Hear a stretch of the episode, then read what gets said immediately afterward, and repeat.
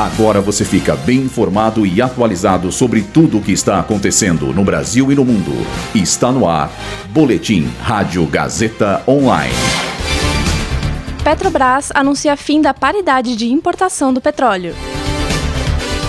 Bolsonaro depõe a Polícia Federal na investigação sobre fraude em cartões de vacina.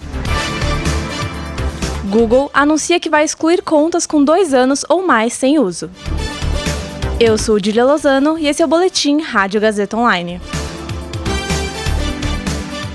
A Petrobras anunciou hoje o fim da paridade dos preços do petróleo e de combustíveis derivados, que estava em vigor desde 2016.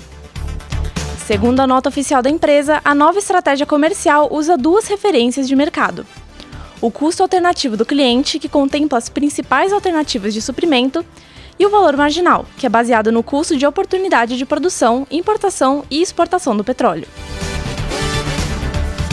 Além disso, a empresa anunciou a redução dos preços da gasolina, do diesel e do gás de cozinha. As reduções nas distribuidoras são de quase 13% no preço do litro da gasolina e do diesel, e um pouco mais de 21% no preço de um botijão de gás de 13 kg. Os novos preços começam a valer a partir de amanhã.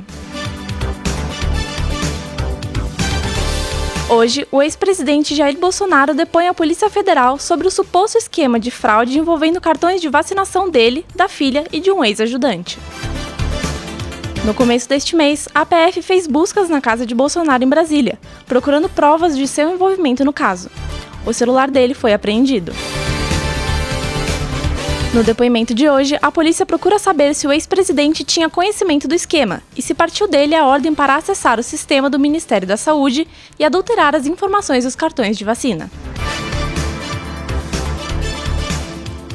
O Google anunciou que vai excluir, a partir de dezembro, as contas de plataformas da plataforma que estão há dois ou mais anos sem uso.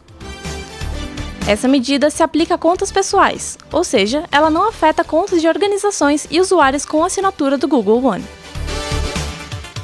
Segundo a empresa, serão deletados e-mails e o perfil do Google, conteúdo do Google Workspace, YouTube e Google Fotos. Esse boletim contou com roteiro de Julia Lozano e Luísa Borgli, suporte técnico de Agnoel Santiago, supervisão técnica, técnica de Roberto Vilela Supervisão pedagógica de Rogério Furlan. Direção da Faculdade Casper Libero, Marco Vale. Boletim Rádio Gazeta Online. Rádio Gazeta Online. Você conectado.